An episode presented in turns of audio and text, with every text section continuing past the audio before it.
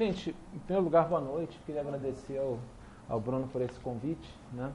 Ah, aqui ao Centro Dom Bosco é sempre é sempre uma, uma alegria ter a oportunidade de falar sobre, sobre esse tema que, que tomou um bom pedaço dos, dos últimos anos é, dos meus estudos e me alegra saber que há um interesse, há uma curiosidade, né, é uma. Né, como é que eu vou dizer? Eu vou até começar uma parte da minha exposição falando por que, que me alegra falar disso. Né?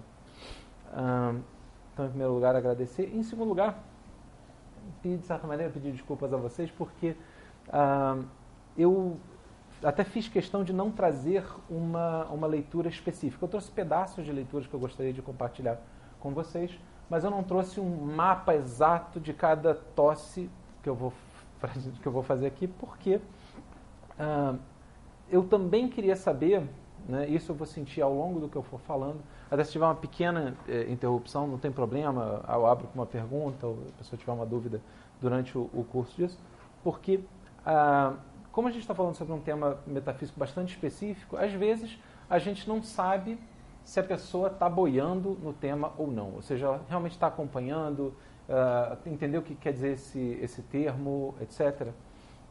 E então, se eu estiver fazendo isso, alguém pode levantar, olha, o que você quis dizer com isso, por favor? Então a gente tenta resolver o, o problema.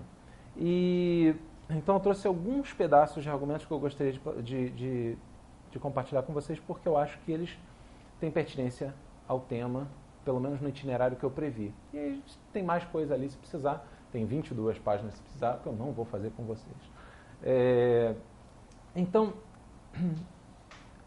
em parte, né, ah, essas primeiras páginas que eu trouxe aqui, que vão me servir de, de roteiro, foram a minha defesa de tese.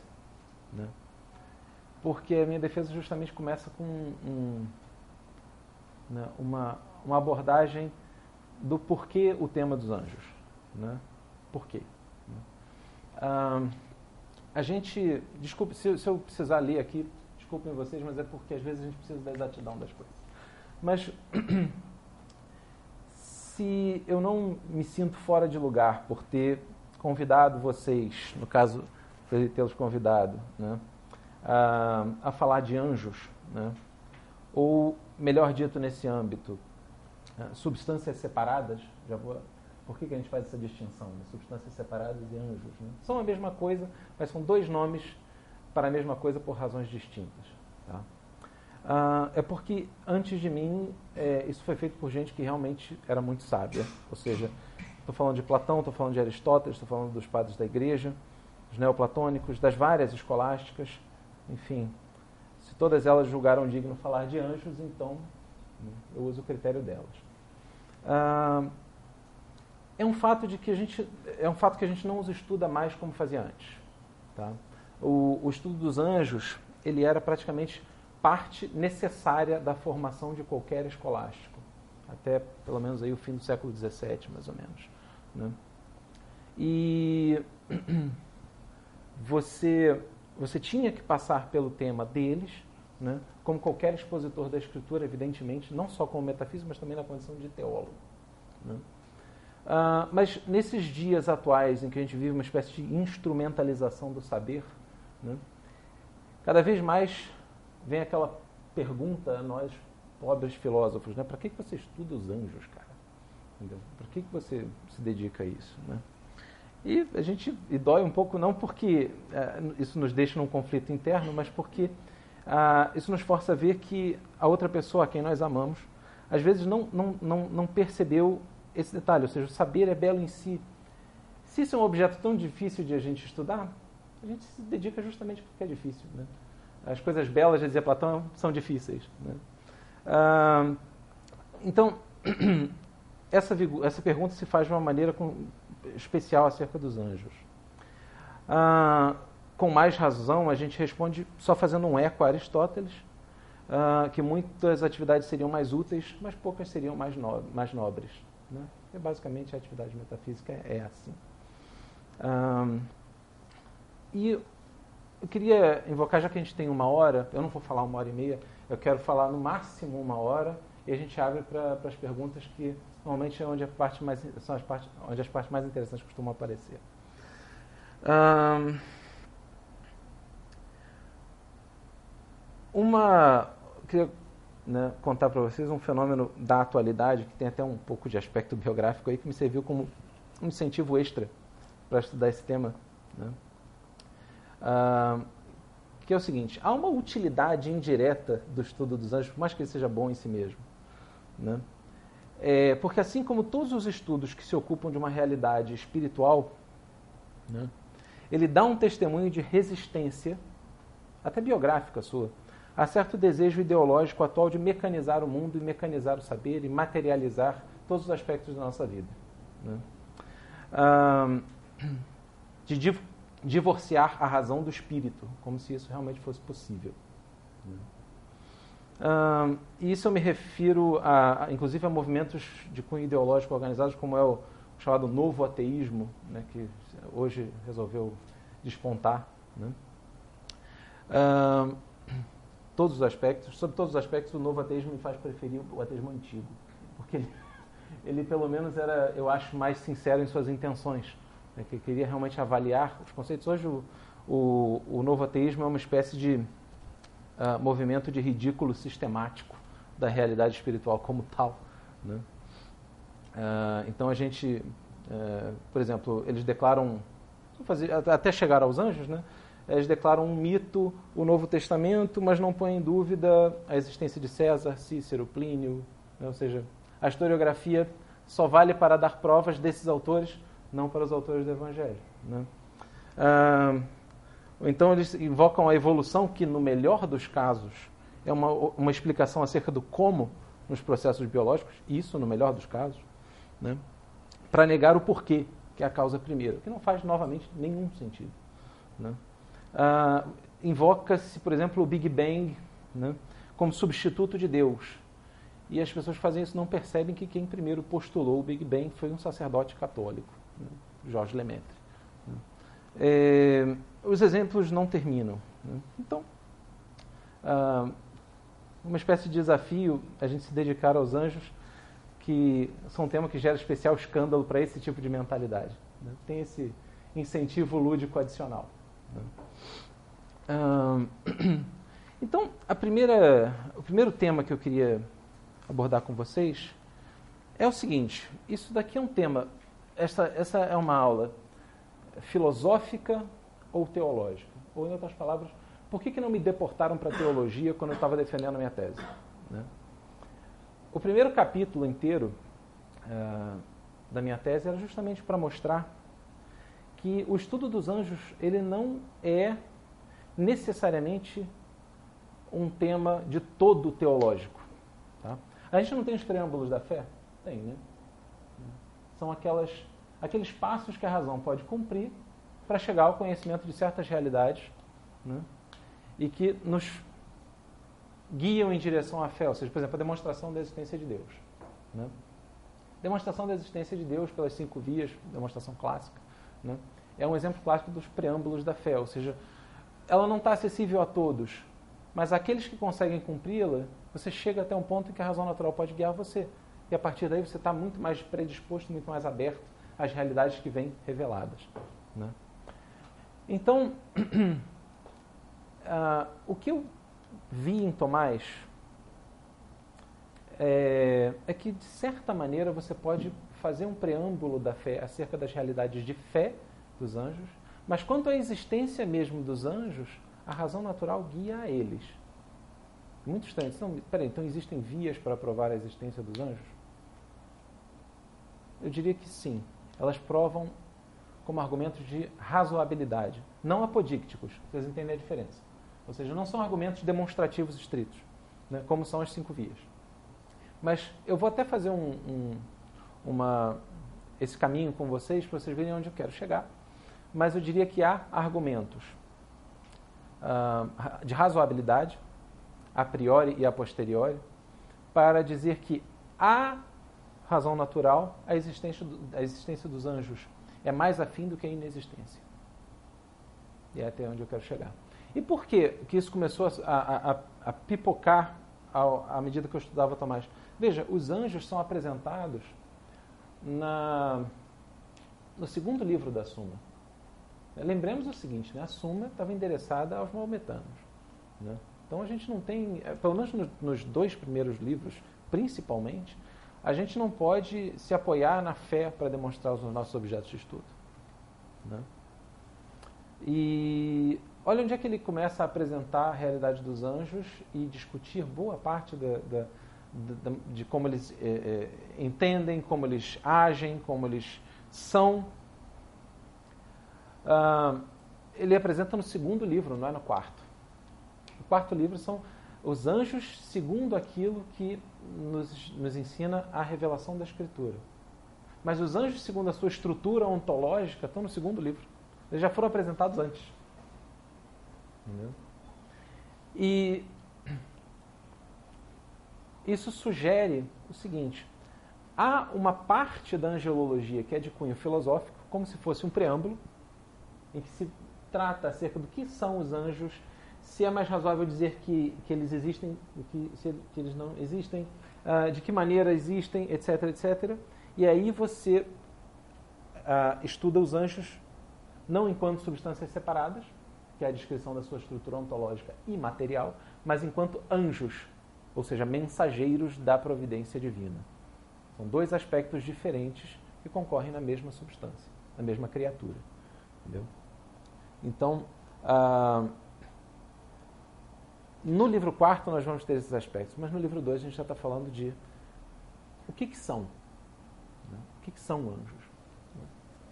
O que, que são as substâncias separadas? Né? Primeiro vou definir, para depois mostrar que é razoável dizer que eles existam. Porque primeiro a gente tem que saber do que, que a gente está falando, para depois dizer se existe ou não. Né? O que, que se entende por anjos, né? pelo menos na filosofia, na escolástica como um todo, ou, né? inclusive na teologia, porque ela não vai se distanciar nesse aspecto estrutural né, do que nos diz a filosofia perene. O anjo é aquela criatura intermediária entre Deus e o homem, cuja natureza é intermediária entre Deus e o homem. Né? ele é aquela criatura que, bom, todos nós somos forma e matéria, ok? Somos alma e corpo. Tudo bem? O anjo é só forma. Ele é uma forma que existe. Ele é uma mente sem corpo. É disso que nós estamos falando quando estamos falando de anjos.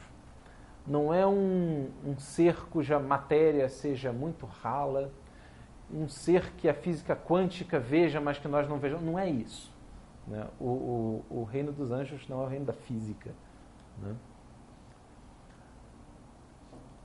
Por que, que é isso? Porque se nós postulássemos o anjo como sendo apenas algo como nós, mas tendo uma matéria muito rarefeita, ou uma matéria de outro tipo, mas que ainda é matéria, então ele teria corpo. Se tem corpo, ora, ele seria um animal racional mais. Então a gente já estaria errando na, na, na, na definição do objeto de estudo. Né? Esse erro, na realidade, não é um erro bobo, porque na história da filosofia, muita gente, inclusive isso estava assim, nos escritos uh, neoplatônicos, eh, isso de certa maneira apareceu como dúvida aos doutores da igreja, volta do século V mais ou menos, se poderia haver certa constituição corpórea nos anjos. Né? Essas criaturas que são intermediárias entre Deus e o homem são só de uma matéria mais sublime, por isso eles são superiores, mas não são completamente imateriais. Há autores né, que não sabem resolver essa questão e deixam isso como uma possibilidade. Né? Ah, e isso não é um erro bobo, por quê? Porque Aristóteles não foi lido só por Santo Tomás. Né? Aristóteles foi lido, por exemplo, por Avicebrão, por Averroes, né? uh, por São Boaventura. Né? São Boaventura, aliás, tem uma posição bastante interessante sobre isso. Né? Uh, ainda acho que a posição tomista é a certa por uma série de razões. Mas no caso de. Já vou chegar a São Boaventura, mas é um caso muito mais sutil do que a Vicebrão. Né? Então, uh, os anjos uh, são completamente imateriais, ou seja, substâncias separadas da matéria, ou são substâncias de uma matéria sutil. Bom, vamos lá. Um dos problemas que a gente tem para conceber essa matéria alternativa, que poderia ser a solução para a gente pensar os anjos da maneira que nós pensamos nós mesmos, né, delimitados por quantidade, etc, etc. Uh... veja, novamente, se tem matéria, então seria um certo tipo de corpo. Né? Então não seriam exatamente esse ponto intermediário que preenche o hiato entre homem e Deus. Tá? Alguns, por exemplo, Avicebrão. Né? Avicebrão é um filósofo judeu, anterior a Tomás, uh, e ele era um dos uh, que defendiam uma tese chamada ilemorfismo universal. Tudo que não é Deus tem que ter matéria. Tá? Tudo que não é Deus tem que ter matéria. Né? Porque era muito difícil dissociar, porque é difícil também em Aristóteles, não é fácil, dissociar potência de matéria. Entendeu? O poder ser, quando a gente está na natureza e observa a realidade, o poder ser e a capacidade, aquilo que abriga a capacidade de poder ser, você vê sempre a matéria. Né? Isto é tal coisa, mas pode ser outra. Qual é a via? Por onde o poder ser está vindo? pela matéria. O ser e o que é vem da forma. Então a gente poxa, como é que a gente vai separar um do outro? Mas, é, é, então, por isso, o ilemorfismo universal não foi um movimento filosófico pequeno. Né? Foi bastante influente. Ah, no caso de Avicebron, a filosofia dele era muito mais problemática, então, ah, era muito mais problemática, muito mais, né, do que a de São Boaventura nesse ponto. Né? E por isso, se vocês olharem o Tratado das Substâncias Separadas, São Tomás vai dedicar dois capítulos só a expor a posição de Avicebrão e a refutá-la. Né? Uh, Avicebrão meio que virava um pouco a estrutura ontológica do universo de cabeça para baixo, quase identificando a noção de substância com matéria. E aí ele dizia, ah, matéria com corpórea, matéria incorpórea. Cada coisa que você vai adicionando à matéria é como se você adicionasse uma forma em cima da outra, até especificar o que é cada criatura. Né? Uma, é, é, como se fosse uma multiplicidade de formas substanciais. A multiplicidade de formas, por consequência, também foi um, uma, uma questão muito grande na filosofia medieval. Enfim, ah, vou, vou, colocar o problema mais evidente né, de Avicebrão e a refutação mais simples. Para todas as outras, que a gente não vai fazer essa hora, Está lá no Tratado das Substâncias Separadas, até recomendo, né? é um tratado bem interessante, inacabado, infelizmente. É... A mais óbvia é a seguinte: ele queria que parte da matéria fosse corpórea, parte fosse incorpórea.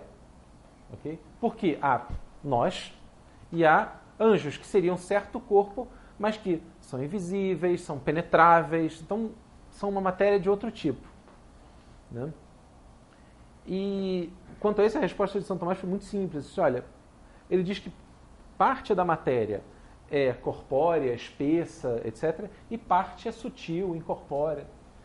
Como é que você vai presumir partes na matéria se para botar partes na matéria primeira, na matéria-prima, você já precisa da noção de quantidade? Entendeu? Como é que você está dividindo a matéria-prima sem implicar quantidade? Hum? sem implicar é, é, é, dimensões é, bastante definidas. Né? Quer dizer, para você dizer que parte da matéria é assim e atende a ser uh, a matéria dos anjos e parte atende a ser a matéria dos homens, você tem um problema de, bom, como é que você delimitou essas partes? Né? Então ela não é já matéria-prima como nós entendemos. Né? Uh, o de São Boaventura já é muito mais sutil. Vou voltar a Aristóteles para explicar qual é o problema. Em Aristóteles, Aristóteles não ataca diretamente a questão da, da distinção entre potência e matéria. Né? Se a gente vai ao Metafísica 12, por exemplo, onde ele está explicando certos aspectos das substâncias separadas, ali a gente pode pelo menos encontrar uma dica de que o ilemorfismo universal também não seria necessário se você ler Aristóteles ficar só com Aristóteles. Porque o que, que ele dizia? Que tinha um motor imóvel supremo, tá? e certas substâncias né, que eram ah, os motores secundários do cosmos que moviam os corpos celestes e os moviam da maneira em que o amado move o amante. Né? Ah, se você concebe essas criaturas imateriais num número, por exemplo, se não me engano, de 55, que era o que ele fazia, tinha várias duas contas em Aristóteles, se não me engano, a do De Cello é de 55. Ah, certo, né? Exatamente. Você está trapaceando. é, então, se você tem 55 motores celestes embaixo do primeiro motor, então você tem uma distinção de número entre eles que implica que há diferenças entre eles, então uma multiplicidade com certas diferenças que ali estão realizadas, ali não estão. Né? Uh, pela mesma razão que você diz que o motor. Depois, né? só para facilitar o entendimento. Pela mesma razão que você diz que Deus é um só, quando você demonstra pelas cinco vistas, não pode haver dois, porque essas distinções vão implicar multiplicidade, vão implicar potencialidade. Ele dizia que os motores secundários do cosmos eram 55, ou seja, não eram um só, eram 55. E uh, eram imateriais. Então tem que haver alguma potencialidade pela qual eles se distingam entre si, mas ele acabou de dizer que são imateriais. Então o ilemorfismo universal não é exigido nem se você só ler Aristóteles. Mas há uma dificuldade de você separar potência e matéria. Ah, então, o ilemorfismo de São Boaventura no tocante aos anjos não foi tão grave quanto o de Avicebron, porque ele estava pensando quase na matéria física e tentando dividi-la para servir aos anjos, mas o próprio São Boaventura, no, no comentário ao livro 2 das sentenças, ele dizia uh, que havia matéria física e matéria. Ou seja, o que ele estava querendo ali implicar é que se a gente diz matéria nos anjos, não é exatamente a matéria física. Né? São Tomás ia dizer, não tem matéria, é potência. Né? E, graças a Deus, desvincular os dois termos para evitar mais confusões. Né? Nos anjos há potência, embora não haja matéria. Ah, então, eles são essa realidade intermediária, imaterial, né? e são, como é que nós vamos dizer, mentes sem corpos, ok? Todos nós sabemos que nós somos compostos duplamente. Né? Isso eu quero saber se, se o pessoal está me, acompanhando. Nós somos compostos de corpo e alma, ou seja, matéria e forma? E compostos de essência e ato de ser. Essência e ser. Certamente Sidney já terá explicado isso para vocês. Né? Uh, essa composição aqui de matéria e forma é típica das coisas naturais, materiais que nós temos, né? dos corpos. Essa daqui de essência e existência de tudo que não é Deus. Só em Deus sua essência é o ser. É o ato de ser. Né? Em todos, todas as outras, tudo que é criado, há uma distinção real entre o que é e o fato de que ele é. Né? E o fundamento desse fato de que ele é. Né? Que, que, o faz vir a existir, né? o ato de ser. Os, então, se nós temos o que a gente chama de dupla. Com, momentos, perdão, momento Star Trek que foi horrível. Mas, se nós temos, vou até esconder esse dedo para facilitar. Se nós temos é, essa dupla composição, os anjos só têm um tipo de composição. Né? Eles são uma forma substancial que tem ser em si mesmo. Mas diz, poxa, isso é impossível? Não, não é impossível. Conceitualmente não é. Diz, ah, mas uma substância pode existir sem matéria? Sim. Lembra qual é a definição de substância? Substância é aquilo que tem ser por si e não por outro. É o que distingue do acidente. Né? O acidente tem ser por outro, não por si. Né? Substância é apenas aquilo que tem, que, que tem o, o, ser em si e não por emanar de outra coisa. Então não há nenhum impedimento. Se fosse isso um impedimento, então Deus também teria que ter matéria. Não pode ser um impedimento. Né? Então uma coisa pode ser, uma substância ser totalmente imaterial. Né? Mas é claro, né? ele não é como Deus porque a sua essência é ontologicamente limitada. Ela está fechada, ela é uma forma específica que possui certas perfeições num determinado estágio, num determinado estado, e difere das outras. Ah, por isso que quando São Tomás ah, separou a noção de matéria e a noção de potência, o que, que ele fez? Ah, a solução dele para a distinção de número entre os anjos é quer dizer, entre os anjos há múltiplos, não porque eles sejam indivíduos que resultam da divisão da matéria, como nós nos distinguimos uns dos outros. né? pela matéria determinada pela quantidade dentro de uma mesma espécie. Né? Nossa distinção numérica é a distinção que advém da, da, da, da matéria sobre, a, sobre quantidade determinada. Ok? Essa nossa, essa nossa é, distinção numérica. Ela não vem de uma distinção formal no sentido, uh, no sentido essencial, ou seja, nós todos somos todos da espécie humana. Né? Mas somos vários da espécie humana pela matéria né, delimitada pela quantidade. Os anjos não, não tem matéria. Então como é que eu tenho vários? Eles diferem como nós diferimos do cavalo, que difere do cachorro. Eles diferem formalmente. Como o número 1 um difere do 2, difere do 3, difere do 4. Né? Então você tem a multiplicidade angélica sem precisar de matéria. Né? Então a gente está entrando em certos aspectos da doutrina de Tomás. Né? Ah, então você. Então, Astor, você me disse que a gente está num, num, num momento da, da metafísica das substâncias, das substâncias, separadas que ainda não conta necessariamente com a luz da fé. Você pode explicar por que, que a gente está falando do que a gente está falando? Ou seja, é realmente mais razoável a gente conceber essa criatura da qual você falou agora do que a gente conceber que ela não existe? usemos apenas a, a, a luz da razão natural, eu quero guiar vocês por dois argumentos hoje. Se eu conseguir fazer isso hoje, eu estou feliz. Tá? Uh, vamos ver. Uh, os anjos, novamente, eu estou usando anjos apenas para facilitar, para não ter que falar substâncias separadas toda hora. Né? Uh, porque eu não as estou é, observando pelo aspecto de serem intermediárias da providência. Ainda não é isso que eu estou querendo tratar, e não foi isso que eu tratei na minha tese. Eu simplesmente as tratei como essas realidades intermediárias e materiais. Tá? Se nós estivéssemos no século XIII, eu poderia usar como argumento o fato de que o céu precisa de motores. Certo? Né? Se nós estivéssemos com a física, munidos da física do século XIII, eu poderia usar isso como primeiro argumento. Aliás, São Tomás usa. Né? Diz, olha, a melhor explicação que a gente tem com a física que a gente tem é que embaixo de um motor só você tenha como intermediários e administradores dos movimentos do cosmos um número pelo menos mínimo que é aquele estipulado por Aristóteles. Pelo menos 55 anjos tem. Né? Por quê? Porque senão o universo não vai se mexer dentro das suas esferas, etc. Não, não vai conseguir se mexer. Os anjos eram motores do cosmos. Hoje a gente não usa esse argumento, evidentemente, porque a física progrediu bastante e conceitos como a gravitação entraram aí na discussão. Pra... Mas na época, até onde é, ia a física do século XIII, esse era um argumento perfeitamente utilizável. Né? Tanto que gerou uh, um bocado de, de contenda aí na, dentro da ordem dominicana, a ponto do, do, do geral da ordem dominicana, é, exatamente, era o é, Vercelles, né, de Verso, a ter escrito uma carta com 48 perguntas, 43 perguntas a Santo Alberto Magno, a Santo Tomás e a Roberto Kewarby, que era, se não me engano, de Oxford. Né?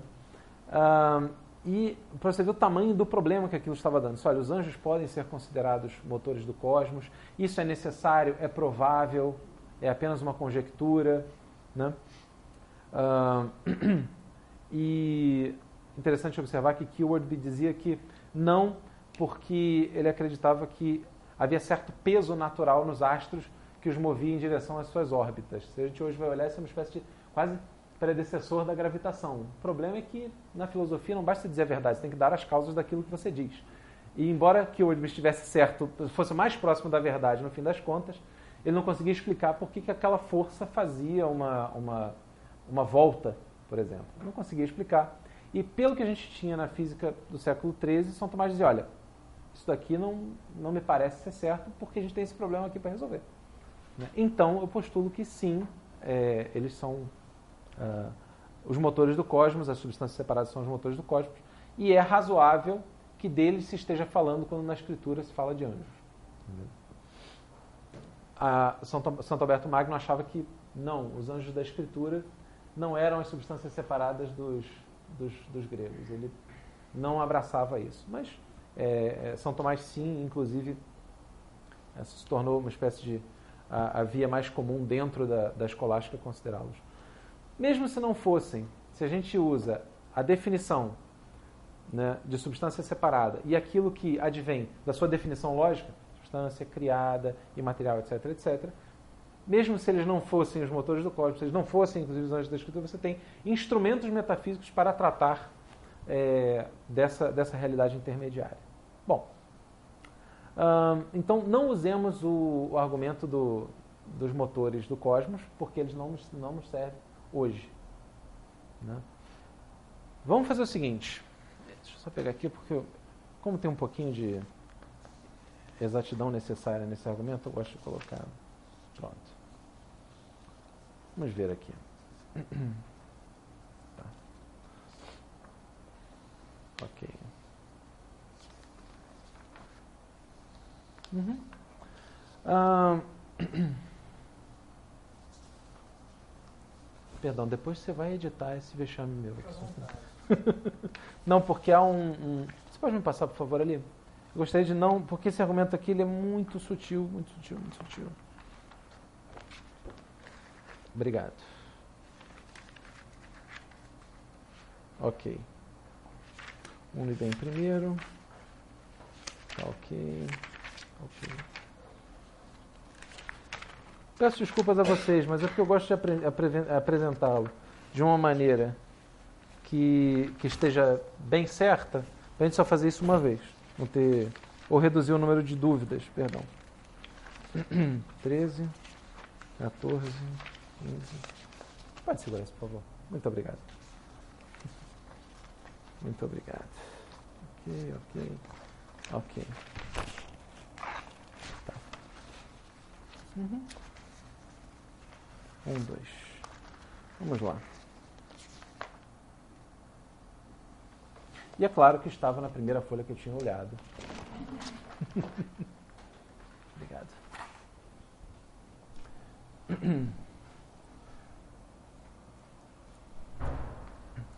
Primeiro, isso que a gente vai fazer não vai nos conectar necessariamente às verdades de fé. Isso vai nos ligar a aos grandes sábios pagãos que afirmavam a existência de realidades intermediárias, como Aristóteles e Platão. Né? Vamos lá. Detalhe: esta civilização materialista que nós vivemos, não nos sintamos estranhos por estar falando de anjos aqui e de, falando de provas de sua existência. A nossa civilização é a exceção. Assim como nunca houve uma civilização ateia, né? Nunca houve uma civilização que negasse peremptoriamente qualquer realidade intermediária entre anjos, entre homem, entre homem e Deus. Né? Vai ter os Jin persas, você tem os, os heróis e os lares uh, romanos, você vai ter, uh, enfim, os daimones gregos. Né? Isso, a regra é que é estranho demais pensar num universo que tem uma escala do ser tão perfeito, seres irracionais, né, começam nos minerais, seres vivos, vegetais, etc, etc, etc. Chega o homem, que é o topo da, da composição material com uma alma racional, e você pula diretamente para o espírito perfeito, não há espíritos limitados. Isso é, é claro que isso é um corcunda de Notre Dame do universo, isso não é um universo, porque não tem harmonia. Uh, então, a gente sabe que o homem pagão ele se, ele se aproximou mais ou menos, dentro do possível à razão natural, a certas verdades sobre a causa suprema do universo. E naquilo que ele louvou de verdadeiro, ele louvou ao verdadeiro Deus. Aquilo que havia verdade no Deus que ele havia descoberto era o Deus verdadeiro. Né? Ah, em certo momento, o Deus dos filósofos né, lhes deu a conhecer pela revelação o que não se conseguia conceber apenas com a razão natural. Né? Situação paralela nós temos com os espíritos puros. Né? Com a revelação, foi-nos dado conhecer essas criaturas, a maneira da sua obediência ou desobediência a Deus. Né? Ah, mas afirmar a sua existência foi parte do sentido comum da humanidade. Tá? E parte do afazer de sábios pagãos. O fato de que Aristóteles tenha sido levado a determinar seu número por, por movimentos celestes, é uma posição hoje abandonada, não invalida que na sua metafísica, como eu acabei de dizer, se concebam as substâncias separadas como realidades limitadas e materiais, materiais intelectivas, volitivas. Né? Por que, que eu disse intelectivas e volitivas? Porque essas duas faculdades não precisam da matéria. Ok? Muito bem.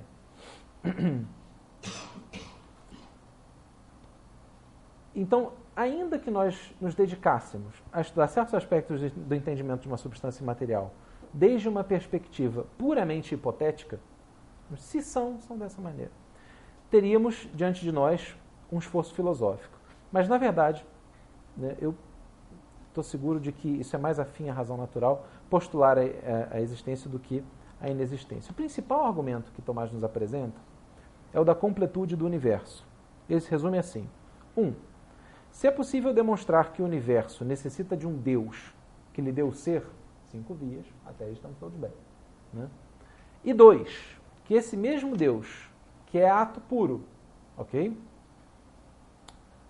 No qual se identificam né, o seu infinito ser e o seu inteligir, esse Deus é então inteligência e sabedoria infinitas, ok? Terceiro passo. É próprio do sábio ordenar. Ok. Então a gente conclui. Nesse nosso universo, que é obra sua, ele é, esse, esse universo é um todo hierárquica e harmonicamente constituído. Bem? Bem. Isso se confirma mediante confirmação do que a gente acabou de concluir. Né? Se confirma mediante a observação dos graus de perfeição nas naturezas corpóreas. Né? Já dizia aquele adágio né? na história dos animais: a, a natureza não dá saltos é gradual. Ou seja, há certo princípio de mediação na natureza. Dos mais elementais aos mais nobres, passamos por plantas, animais irracionais de incontáveis graus de perfeição, até chegar ao homem. E nessa mediação, sempre o mais alto de certo nível se aproxima do mais baixo do nível imediatamente superior. Tá? Isso nós estamos confirmando né, o que a gente concluiu. E isso se dá à medida de uma maneira gradual, e tão gradual às vezes que chega a ser difícil, como falava Aristóteles, observar em que nível exatamente se situam certas espécies de entes corpóreos. Né? Daquela dificuldade de você perceber, pô, isso é uma alga, ou é um líquen, ou, né?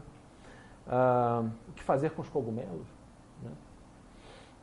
Ah, muito bem, tampouco seria razoável que houvesse um enorme hiato nas possibilidades da essência criada em geral. Né? Por dedução desses princípios estabelecidos e induzidos pela confirmação da experiência, é, pela observação das naturezas corpóreas, a gente conclui o quê? Que a criação não dá saltos. Ok? A criação não dá saltos. Então, não é sem motivo né, que os anjos foram apresentados antes do livro 4. Embora a vida sobrenatural desses entes esteja tratada no último livro, juntamente com a dos homens, a, a análise da sua natureza se encontra na terceira parte do segundo livro. Seção na qual se trata da produção no ser, ou seja, na geração, na, na criação, perdão, uh, em sua pertinência à verdade de fé, mas não exige a fé para aceitar a argumentação. Já me foi observado, como, não como um contra-argumento, mas como ah, algo que, que, que deve, não se deve esquecer, é que, evidentemente, São Tomás, não, ele era um teólogo em toda a linha, ele era integralmente teólogo. Então, ele interiorizava as verdades de fé. Mas, se porque ele as interiorizava, eh, ele considerasse que isso não, não está imediatamente disponível à razão natural, ele teria guardado a existência dos anjos também para o livro 4.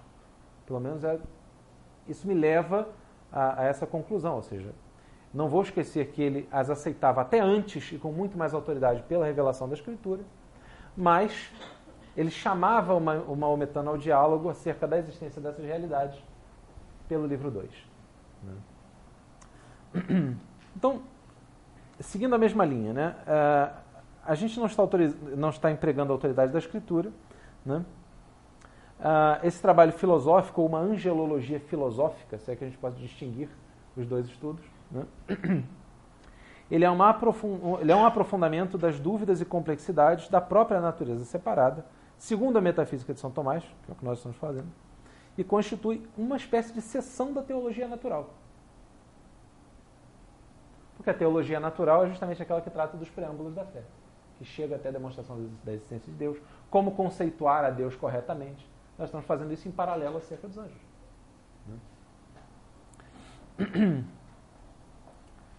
Ah,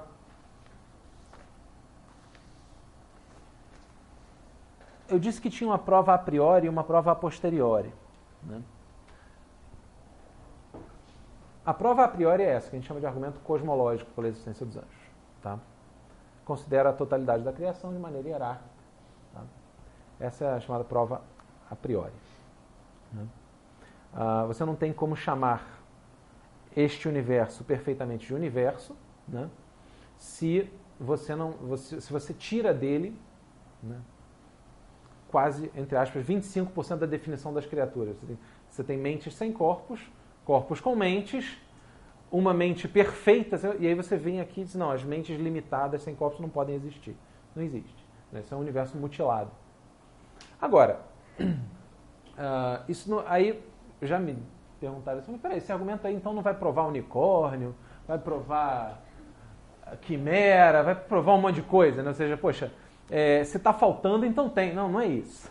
Pelo seguinte, esse argumento, além de ele ter uma força uh, de razoabilidade, ele é guiado a ser tanto mais probatório quanto maior a fatia da realidade que a gente está alegando que falta. Entendeu?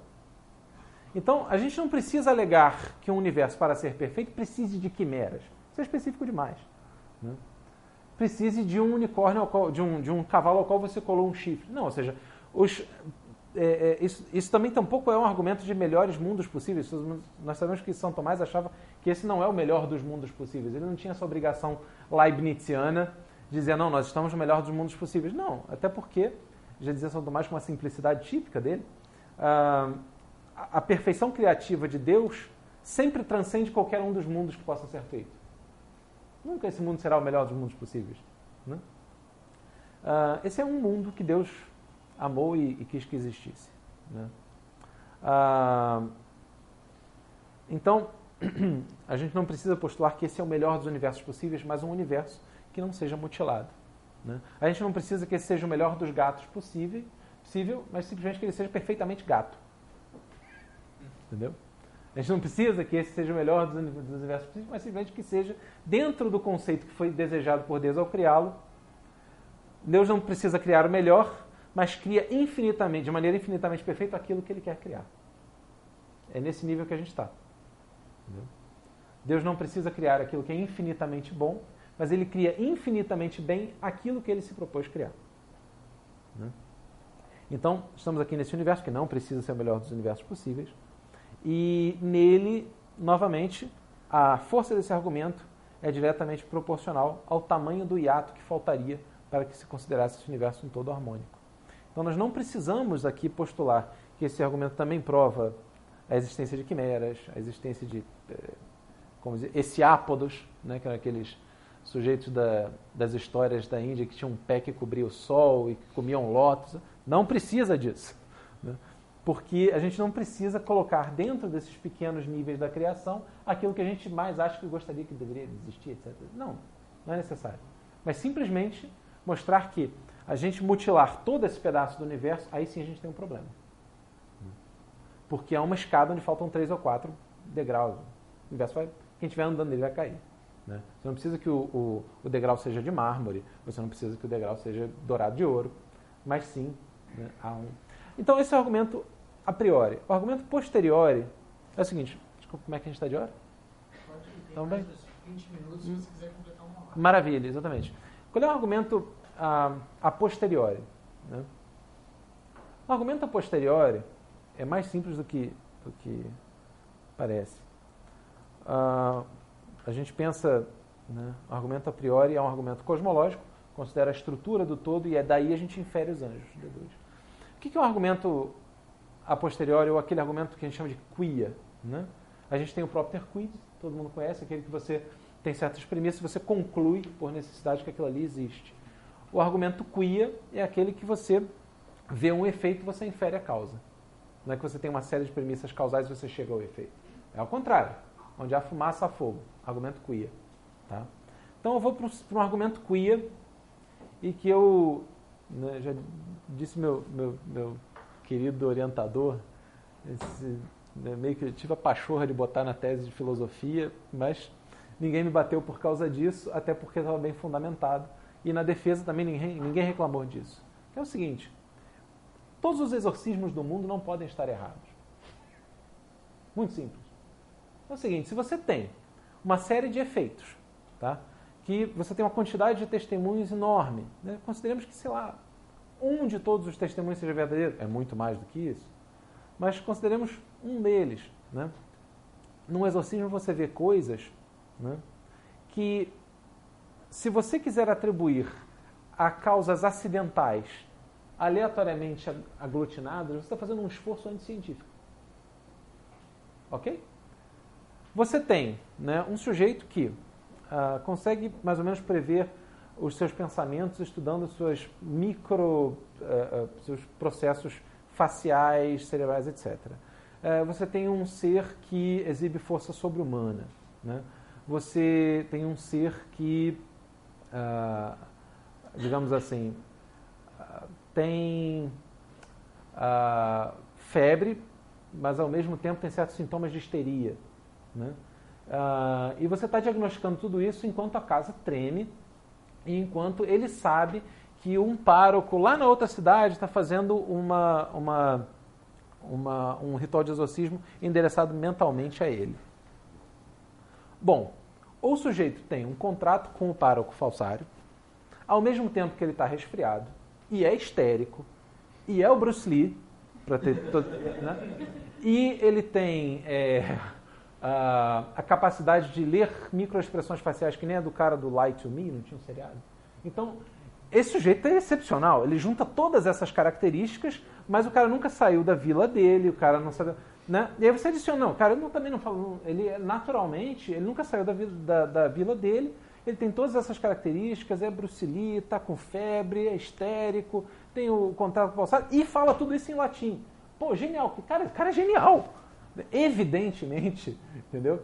Você não pode, até se você for um, um, um digamos assim, daquele momento posterior em que o nominalismo estava preocupado em, digamos assim, enxugar o cosmos e deixar só o que era necessário, porque a, a escolástica estava se dando a voos muito é, exagerados, ou alegava-se isso, né?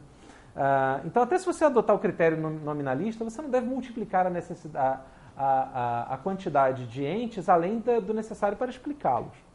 Né? E você não deve querer postular uma série de causas coincidentes para você escapar de uma conclusão que é aquela qual você chega imediatamente. Você está tá multiplicando o número de causas para escapar daquela conclusão. Quando na realidade, naturalmente, aquela conclusão te guia aquilo. Que é o seguinte: aquilo ali não é o efeito de uma criatura humana. É o efeito de uma criatura superior do homem, invisível, que tem uma série de características co coerentes entre si e que explicam aquelas atividades. Entendeu? Então ela está sob influência daquilo. Ela não é tudo aquilo que eu disse. Né? Se a gente quiser postular o contrário, o problema é, é de quem está postulando o contrário. O problema é epistêmico. É de quem está postulando o contrário. Né?